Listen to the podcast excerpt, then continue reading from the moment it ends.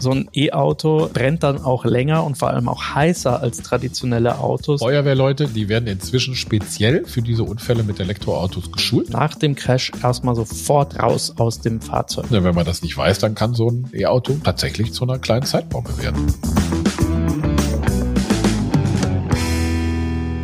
Hallo und herzlich willkommen zu T-Online Ladezeit, dem Podcast rund ums E-Auto und alles, was man dazu wissen muss. Mein Name ist Don Dahlmann. Und mein Name ist Richard Gutjahr.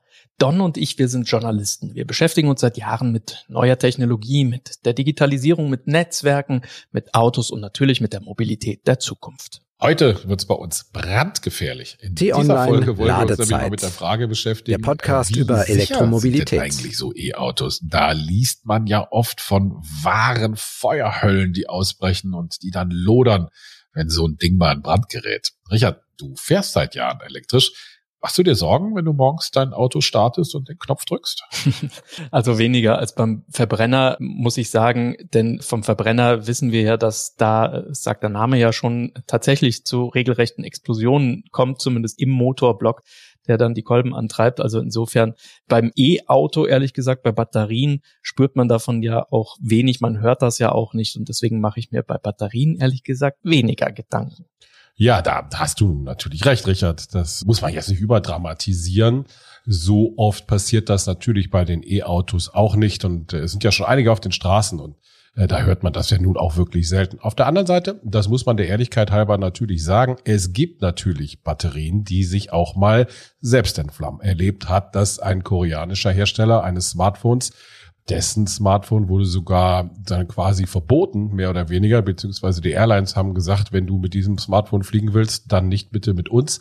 Und das hat dann eben die Konsequenz gehabt, dass der Hersteller das Smartphone dann vom Markt nehmen musste. Also Batterien können empfindlich sein, es kann was passieren, aber wie gesagt, es ist sehr selten. Anders äh, sieht es aber natürlich aus, wenn es eine Fremdeinwirkung gibt. Also wenn ich einen Unfall habe oder wenn der Akku dann mechanisch quasi verletzt wird, dann kann es schon zu einem Brand kommen. Aber das ist tatsächlich dann auch die größte Gefahr, die von E-Autos ausgeht, nämlich dass es beim Crash also den Batterieblock trifft, dass der so beschädigt wird.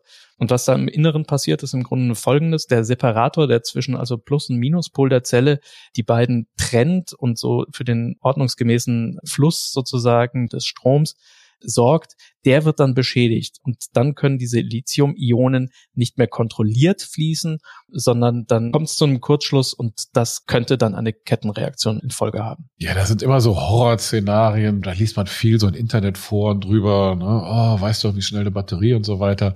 Aber ich meine, da muss echt viel passieren, denn in der Regel sind die Batteriezellen, die stecken ja quasi im Akkublock drin, also so einzelne Zellen werden so kleine Akkublöcke gebündelt und die Akkublöcke werden dann wieder in so einen quasi ganzen Akku, ganze große Batterie eingebaut. Die stecken in so extra verstärkten Sicherheitswänden nochmal.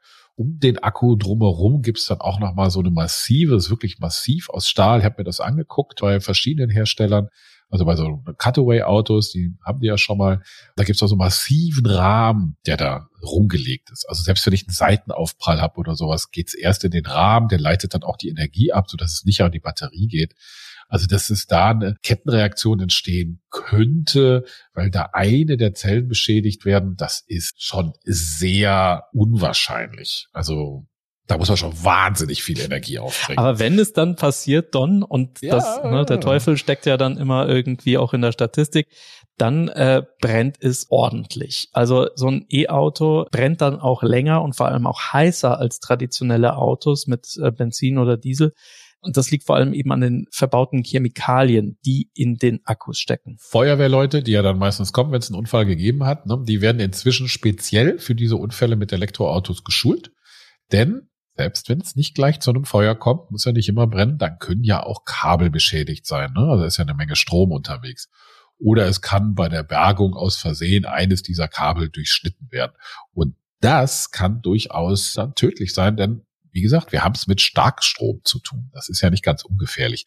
Aber deshalb haben sich die E-Auto-Hersteller darauf verständigt, solche Kabel mit einer grellen Farbe, meist eben orange, äh, zu kennzeichnen. Da weiß man dann direkt ups, Vorsicht, hier sollte ich vielleicht nicht meinen Nagelschneider anlegen, um das durchzuschneiden, sondern da muss ich wirklich aufpassen, hier liegt viel Saft drauf. Mhm. Das Tückische bei Elektroautos ist ja noch dazu, dass selbst wenn jetzt die ganz große Katastrophe ausbleibt, du hast das ja gerade schön geschildert, wie diese Akkublöcke verbaut sind, dass die nicht beschädigt werden. Aber selbst wenn jetzt beim Crash kein Feuer direkt entsteht, müssen Elektrounfallwagen oft über mehrere Tage isoliert verwahrt werden und das auch unter freiem Himmel.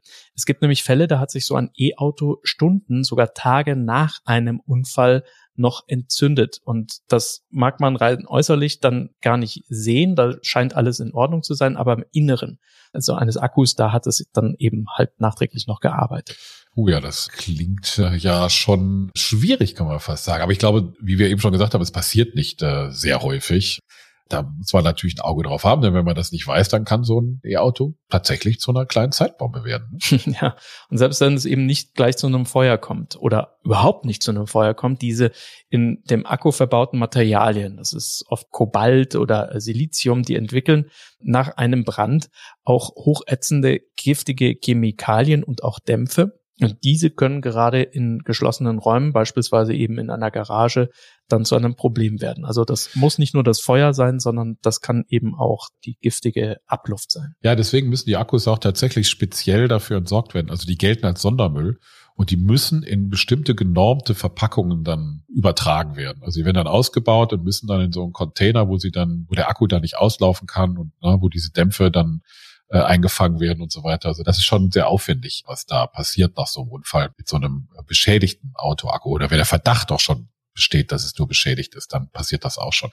Aber viel wichtiger ist vielleicht mal jetzt nicht nur diese eine unter zehn Millionen Möglichkeiten, die da passieren kann. Bei einem Verbrenner kann auch viel passieren. Da kann eine Benzinleitung reißen und das kann auf einen heißen Motor und dann brennt es auch und so weiter. Das passiert aber auch selten. Also wir reden hier wirklich über Dinge, die sehr selten passieren. Aber was, glaube ich, wichtiger ist, dass man äh, mal ein bisschen erklärt, wie man sich verhalten soll, wenn man mit seinem E-Auto einen Unfall hatte oder wenn man in einen Unfall verwickelt war, wo ein E-Auto beteiligt ist. Du fährst ja elektrisch. Hast du dich da mal schlau gemacht vorher, dass du da eventuell was anderes machen musst? Mhm, klar, habe ich. Und da gibt's immer nur einen Ratschlag, den man dann genannt bekommt. Egal wie groß oder wie klein der Schaden mit einem E-Auto ist, nach dem Crash erstmal sofort raus aus dem Fahrzeug. Wir haben ja schon erwähnt, dass die Batterien so konstruiert sind, dass sie einem in jedem Fall erstmal Zeit verschaffen und wenn es auch nur wenige Sekunden, meistens Minuten sind, um sich aus diesem Fahrzeug dann zu befreien. Und wenn die Batterie dann, ne, wir haben gesagt, ist sehr unwahrscheinlich, aber wenn sie dann doch Feuer fängt, dann kommt jede Hilfe zu spät. Die Temperaturen bei so einem E-Autobrand sind so hoch, dass nicht nur halt die Feuerwehr etwas tun kann. So ein Fahrzeug brennt dann auch erstmal eine Weile, also oft auch mehrere Stunden, bevor man sich ihm nähern kann. Und deswegen sind dann auch Rettungskräfte meistens nicht mehr in der Lage, noch viel zu tun.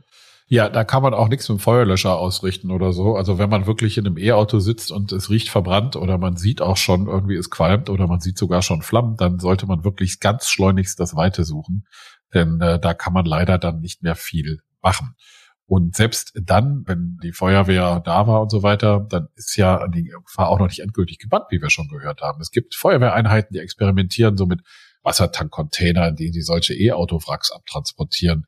Denn durch das Wasserbad kann kein Sauerstoff mehr an die Defektzellen gelangen und ohne Sauerstoff kein Feuer. Jetzt muss man allerdings dazu sagen, dass solche Unfälle, bei denen also die Batterie Feuer fängt, extrem selten sind. Und das nicht nur, weil es zurzeit noch überhaupt sehr wenige E-Autos gibt, nein, auch prozentual ist das sehr, sehr, sehr selten. Ja, das ist richtig. Die DEKRA, das ist ja jetzt eine Institution, die man kennt, ne, die sich als Prüforganisation mit Autounfällen ja super auskennt die hat da auch schon interessante Statistiken veröffentlicht, wonach E-Autos bei Unfällen nicht schlechter abschneiden als vergleichbare Diesel- oder Benzinfahrzeuge. Bei neueren E-Auto-Modellen bekamen die E-Autos sogar die Bestnote. Und das übrigens auch beim ADAC, der geht nämlich noch weiter. Obwohl der Autoclub ja dann doch eher noch zur Verbrennerfraktion zählt, ist beim ADAC Crash-Test bislang noch kein Elektroauto richtig negativ aufgefallen. Im Gegenteil, im Vergleich zu den Verbrennern sei die Sicherheit von E-Autos laut ADAC sogar häufig besser. Und äh, vor allem Tesla schneidet dort gut ab, was überraschen mag, wo man ja gefühlt jeden zweiten Tag in der Zeitung liest, dass irgendwo ein Tesla gegen einen Baum gefahren ist. Aber das ist dann wahrscheinlich eher auch nur so die Wahrnehmung der Medien. Ja, wahrscheinlich. Da wird ja jeder Tesla-Unfall immer gerne sofort hochgenommen und gesagt, da siehst du, schon wieder ein Tesla. Aber tatsächlich sind E-Autos ein bisschen sicherer, weil sie vorne halt auch nicht so viel Gewicht mit sich rumschleppen. Ne? Wenn du da vorne halt 150 Kilo Stahl hast in Form des Motors, der muss ja irgendwo hin. Das wird ja meistens dann unter das Auto gedrückt bei einem Crash, aber das hast du beim E-Auto ja nicht. Also von daher hast du nicht so viel Masse, die dann auch gegen den Fahrer drückt. Beim Tesla schaut die Welt ja noch besonders gerne hin, ne? haben wir ja gerade gesagt. Unfälle mit einem BMW oder mit einem Honda, da gibt's keine sexy Schlagzeile da redet dann wenig drüber. Das hat an eben dieser selektiven Wahrnehmung was. Aber äh, lass uns doch einfach nochmal kurz rekapitulieren was wir heute festhalten wollen. Die Frage war ja, wie sicher sind denn E-Autos? Klar, zusammenfassend lässt sich sagen, dass so ein E-Auto mindestens, wenn nicht sogar mehr sicher ist, sicherer ist wie ein Verbrenner, ein Crashtest eben, sogar häufig besser abschneidet aus den von mir genannten Gründen gerade. Mhm. Und wenn ein E-Auto dann brennt, dann aufpassen, äh, dann brennt es richtig. Deshalb also nach einem Unfall, an dem ein E-Auto beteiligt ist, unbedingt also Sicherheitsabstand halten und auch wenn man äußerlich noch kein Feuer bemerkt, lieber ein paar Schritte sich von dem Fahrzeug entfernen. Jupp, äh, denn so ein Brand entsteht eben häufig leicht zeitverzögert, also auch Tage nach so einem Unfall. Da reicht ja ein leichter Schaden an der Batteriezelle und das sickert dann so eben langsam durch. Deswegen muss man da aufpassen. Deswegen sollte man die Unfallfahrzeuge nicht in Nähe von Menschen lagern und schon gar nicht in geschlossenen Garagen. Und für alle Hobby-Mechaniker oder eben auch 007-Fans, E-Autos stehen unter Starkstrom. Das kann tödlich sein, egal ob man dann das rote oder das blaue Kabel durchtrennt. Also Finger weg von den Leitungen. So etwas erfordert eine spezielle Ausbildung. Genau, da muss man wirklich aufpassen. Auch wenn man an einen Unfall kommt, also eine Unfallstelle, wenn man jetzt nur quasi da anfährt und man sieht, es ist ein Unfall passiert, auch da sollte man erstmal gucken, was ist das für ein Auto? Ist das ein E-Auto? Ist das kein E-Auto? Und da muss man halt so ein bisschen aufpassen, was da passiert. Eine Sache wollte ich noch loswerden, bevor wir zum Ende kommen.